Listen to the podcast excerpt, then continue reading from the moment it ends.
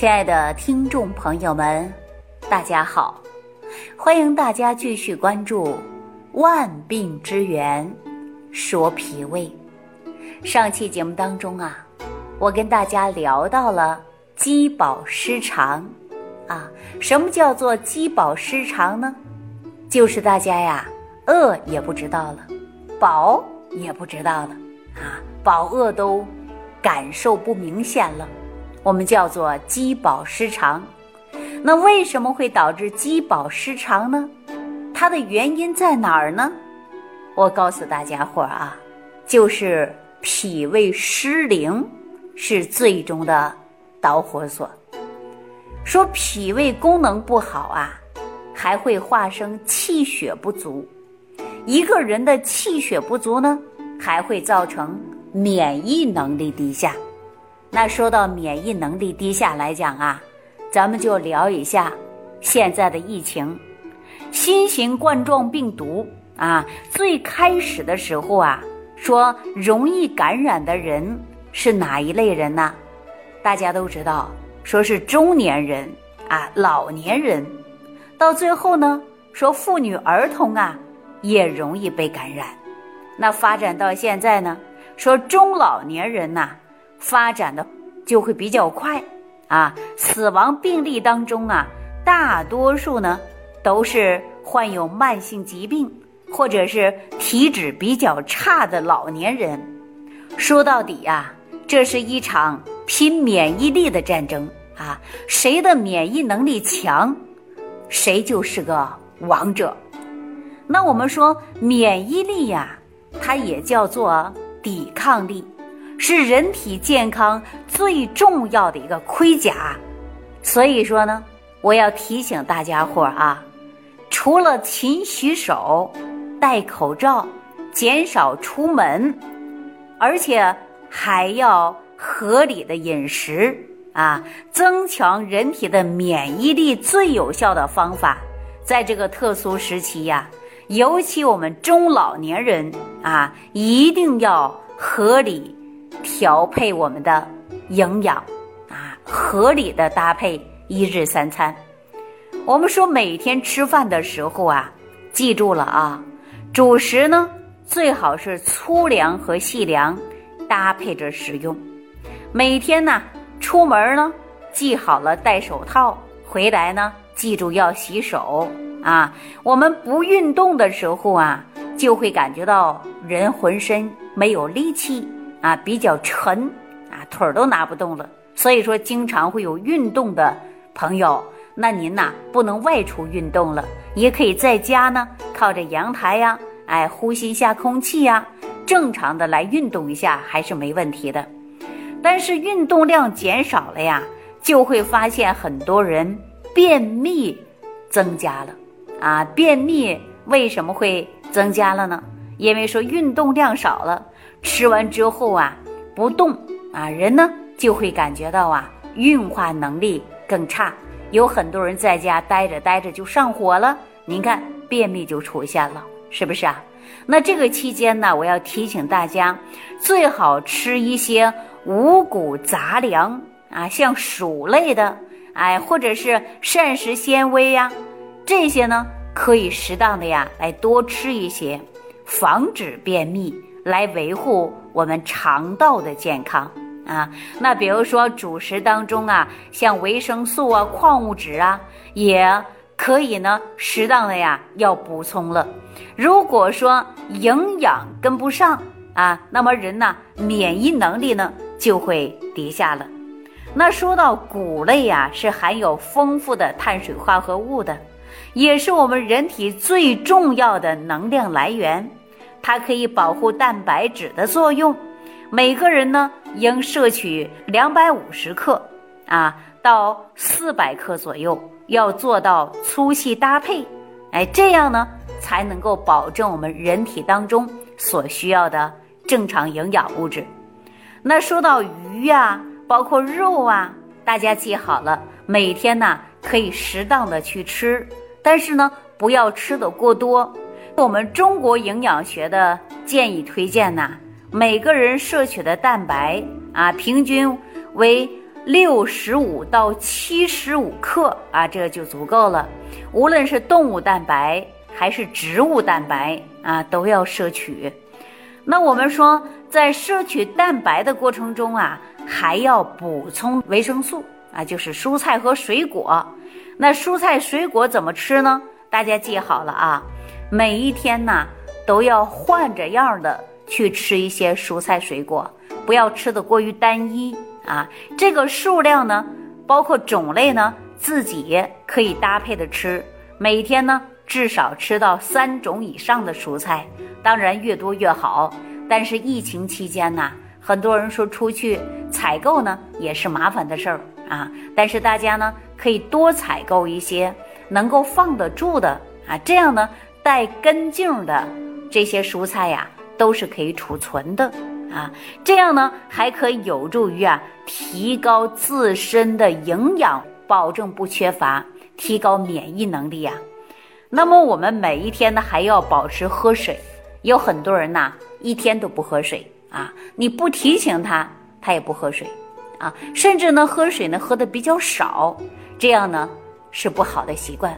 我也希望所有的听众朋友听到今天这期节目的朋友。一定要记住，每天呢要喝水啊，喝多少呢？每天在一千五百到两千毫升左右。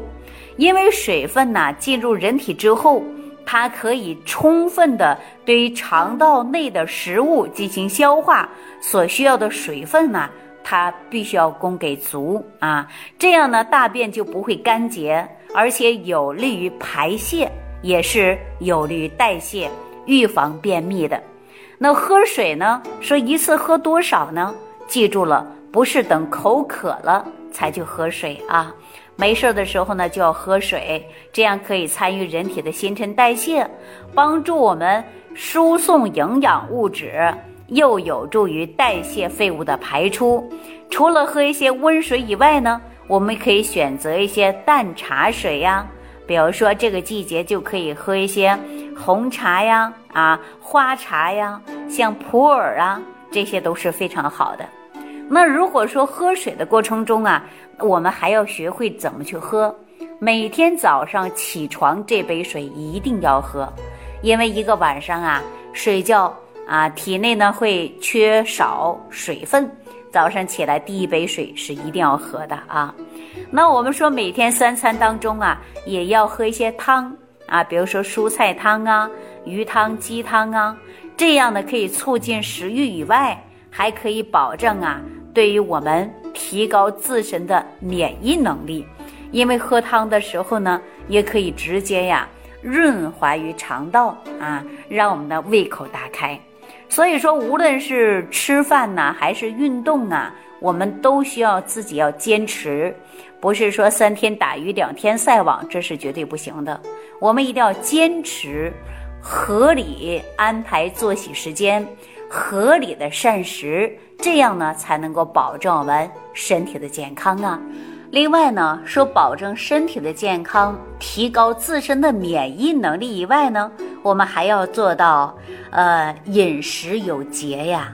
那你看我们现在很多人呐，疫情期间啊，在家里呢，除了吃喝睡啊，其他别的呢都很少了。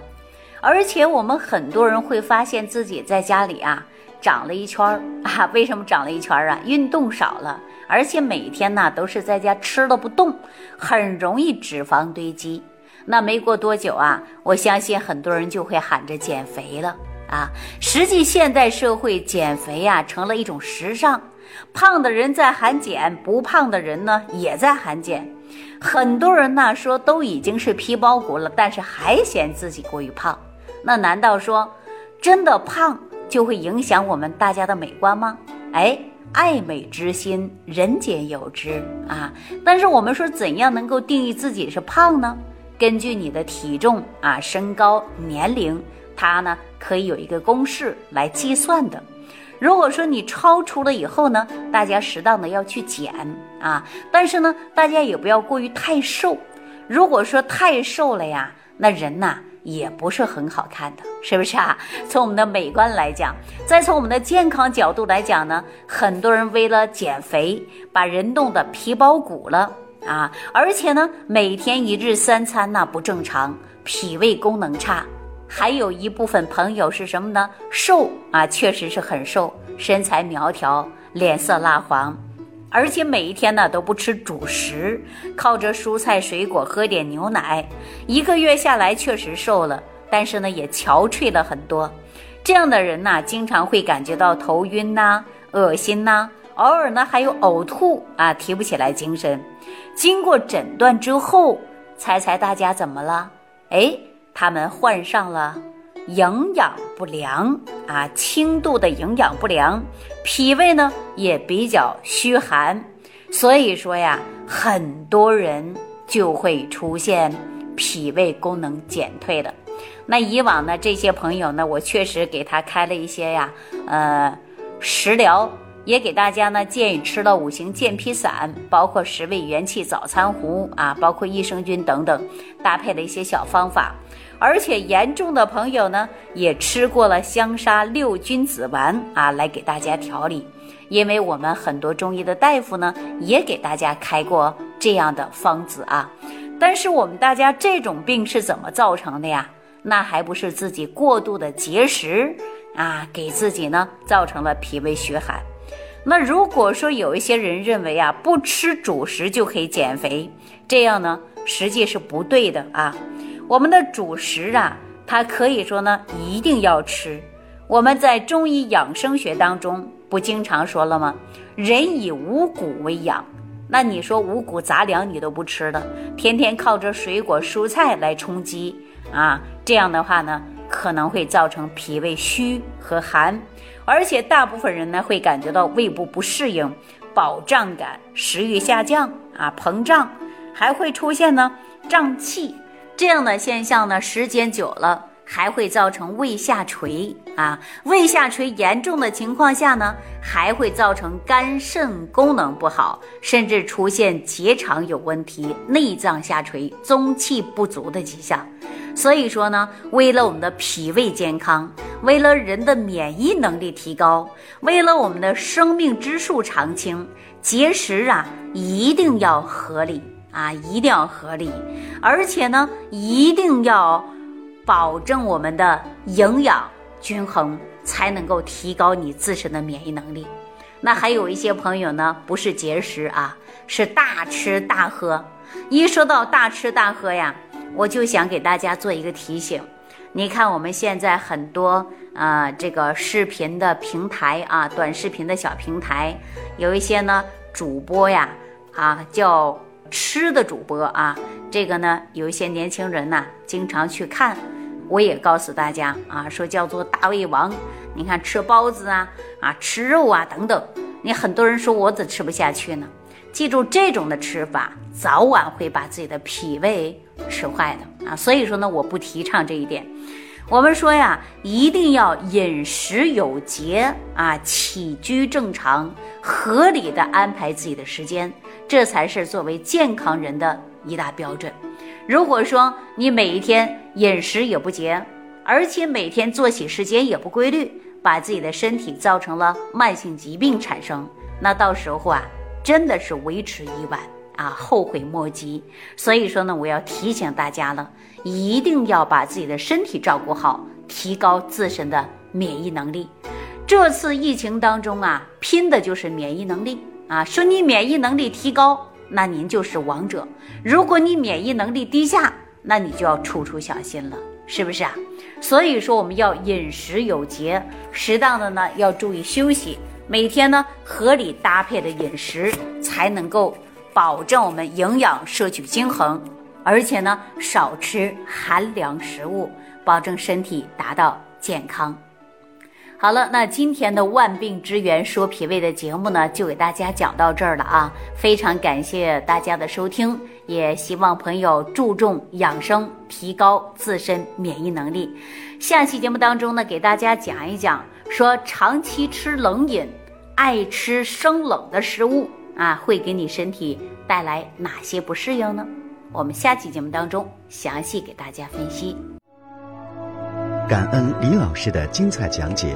如果想要联系李老师，您直接点击节目播放页下方标有“点击交流”字样的小黄条，就可以直接微信咨询您的问题。祝您健康，欢迎您继续收听。